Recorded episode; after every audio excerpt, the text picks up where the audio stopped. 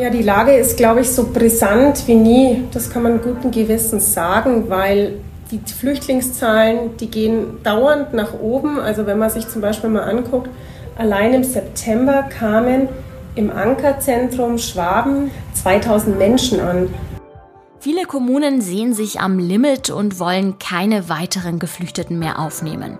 Wie schwierig es ist, Lösungen zu finden, das erklärt meine Kollegin Sonja Dürr heute im Nachrichtenwecker. Außerdem gibt es die besten Tipps fürs Wochenende. Da ist von einer Kneipentour über Theater bis hin zu einer Spielmesse für jeden was dabei. Ich bin Greta Prünster und ich wünsche euch einen guten Morgen. Wir starten heute rein mit einer etwas kuriosen Geschichte. Ein 15-Jähriger und seine Kumpels haben im Februar Graffiti gesprayt. Allerdings dachten sie, das völlig legal zu tun, denn es war an der Ulrichsbrücke, wo es ja erlaubt ist zu sprayen. Dabei sind sie dann von der Polizei bei ihrer Aktion unterbrochen worden und aufgefordert worden, sofort damit aufzuhören. Das Problem war nämlich, Sprayen ist nur an der Ostseite der Brücke erlaubt, nicht an der Westseite. Die Jugendlichen haben also die falsche Seite der Brücke besprüht und sich damit strafbar gemacht, obwohl es natürlich ein Irrtum war. Die Sache ist dann vor dem Amtsgericht Augsburg gelandet, aber zum Glück glimpflich für den angeklagten Jugendlichen ausgegangen. Der Richter hielt es nämlich für sinnlos, dass man auf einer Seite sprayen darf und auf der anderen nicht und hat den Schüler freigesprochen. Wir bleiben auch gleich beim Thema junge Menschen. Äh, falls ihr in Augsburg studiert oder studiert habt, dann habt ihr vermutlich Campus Cat kennengelernt. Auch bekannt als Kater Leon, der immer am Campus der Universität Augsburg herumgestreift ist. Er hat zwar nicht offiziell der Uni gehört, sondern einer Dame, die in der Nähe wohnt, aber unter den Studentinnen und Studenten war er ein beliebtes Maskottchen. Im September ist der beliebte Kater dann leider gestorben. Zur Erinnerung soll ihm jetzt ein kleines Denkmal errichtet werden. Das studentische Konvent hat nämlich beschlossen, einen Antrag zu stellen, damit für die Katze eine kleine Bronzeskulptur errichtet wird. Auch die Uni hat sich bereits mit dem Thema befasst, wie von der Pressestelle zu hören ist. Man habe sich mit den jungen Leuten getroffen, die die Instagram-Seite und die Facebook-Seite für Kater Leon führen und über Möglichkeiten nachgedacht. Der Blick aufs Wetter zeigt, auch heute wird es größtenteils wolkig, teils regnerisch und recht kühl. Die Werte liegen zwischen 2 und 7 Grad. Wir nähern uns also langsam, aber sicher dem Winter. Schon seit einigen Monaten hört man aus vielen Kommunen die Sorge, dass man Geflüchtete bald nicht mehr unterbringen könne. Die Kapazitäten gehen zur Neige. Vor dem Bund-Länder-Gipfel dringt auch die Union darauf, Lösungen zu finden. Was Unionspolitiker fordern und wie die Ampel mit dem Thema umgeht, darüber spreche ich jetzt mit meiner Kollegin Sonja Dürr. Hallo Sonja. Hallo Greta. Wie ist denn die Lage aktuell in Schwaben? Also wie viele Geflüchtete kommen so bei uns an? Ja, die Lage ist, glaube ich, so brisant wie nie. Das kann man guten Gewissens sagen, weil es, die Flüchtlingszahlen, die gehen dauernd nach oben. Also wenn man sich zum Beispiel mal anguckt, allein im September kamen im Ankerzentrum Schwaben, das ist die erste Anlaufstelle für die Flüchtlinge und der Ort, von dem aus sie weiterverteilt werden in die Landkreise, 2000 Menschen an. Und das sind zum Beispiel dreimal so viele, wie es noch im Juni, also im Sommer waren. Du hast diesen Artikel ja zusammen mit der Kollegin Annemarie Renking geschrieben und die meisten Geflüchteten, das habe ich in eurem Artikel entnommen, kamen zuletzt aus Syrien, Afghanistan und der Türkei. Gut, Syrien und Afghanistan, das versteht man natürlich, aber warum flüchten denn Menschen aus der Türkei? Ja, das ist eine Frage, die wir uns auch gestellt haben und die mir zum Beispiel auch die Mitarbeiter in den Ausländerbehörden nicht beantworten konnten, weil sie sagen, Sie sehen gar keinen aktuellen Anlass.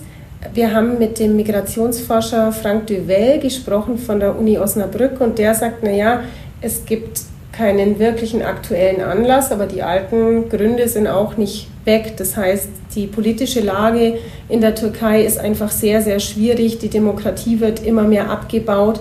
Die Meinungsfreiheit schwindet Und viele Menschen haben einfach noch gehofft auf die Wahl und sind dann enttäuscht worden und ziehen jetzt wohl ihre Schlüsse.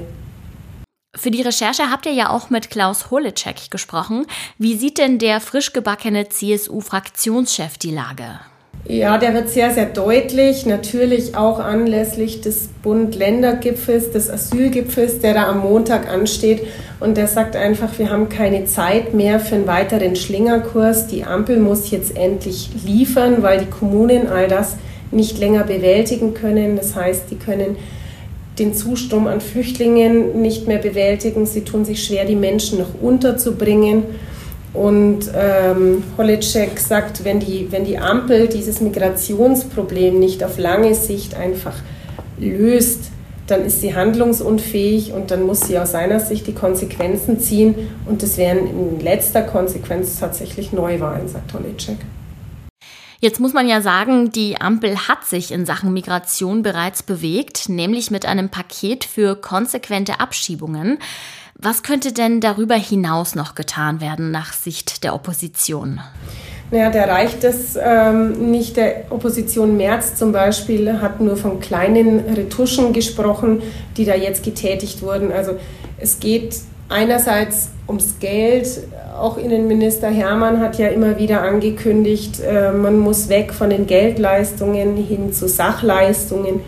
Der Donaurieser Landrat Stefan Rössle sagt zum Beispiel, dass es ein, ein Fehler war, den äh, Kriegsflüchtlingen aus der Ukraine auch Bürgergeld zu gewähren und einfach so hohe Standards zu setzen, dass es für Menschen interessanter sein kann, nach Deutschland zu kommen, als in andere Länder zu fliehen.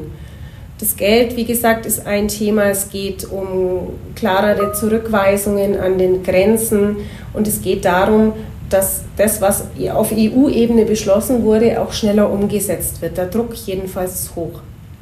Ja, der Druck ist hoch. Ob Lösungen gefunden werden, das wissen wir dann hoffentlich spätestens am Dienstag, dem Tag nach dem Bund-Länder-Gipfel. Inzwischen schon mal danke, Sonja, für das Gespräch und für die Informationen. Ich danke dir.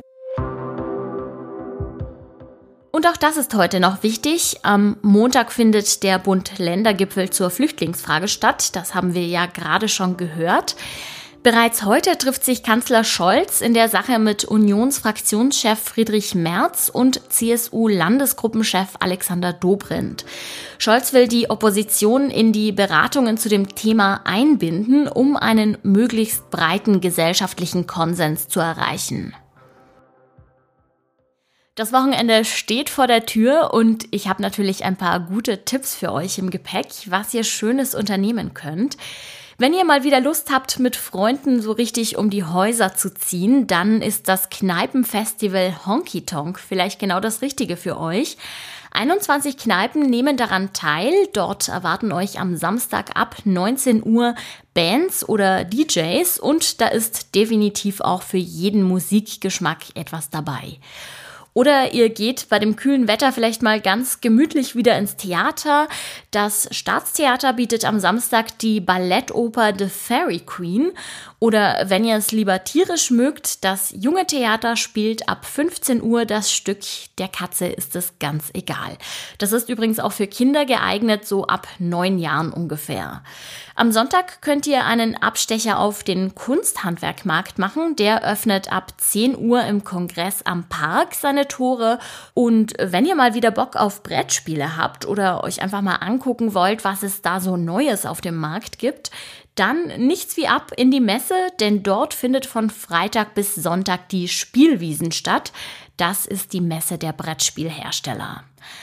Ja, und falls bei den Tipps jetzt noch nichts für euch dabei war, dann klickt einfach mal in die Show Notes. Da findet ihr einen Link mit noch sehr viel mehr Tipps. Ich wünsche euch jedenfalls einen entspannten Samstag und Sonntag. Schaltet dann am Montag gerne wieder ein. Da ist meine Kollegin Lena Bammert für euch am Mikro. Ich bin Greta Prünster. Ich sage jetzt Tschüss und bis bald.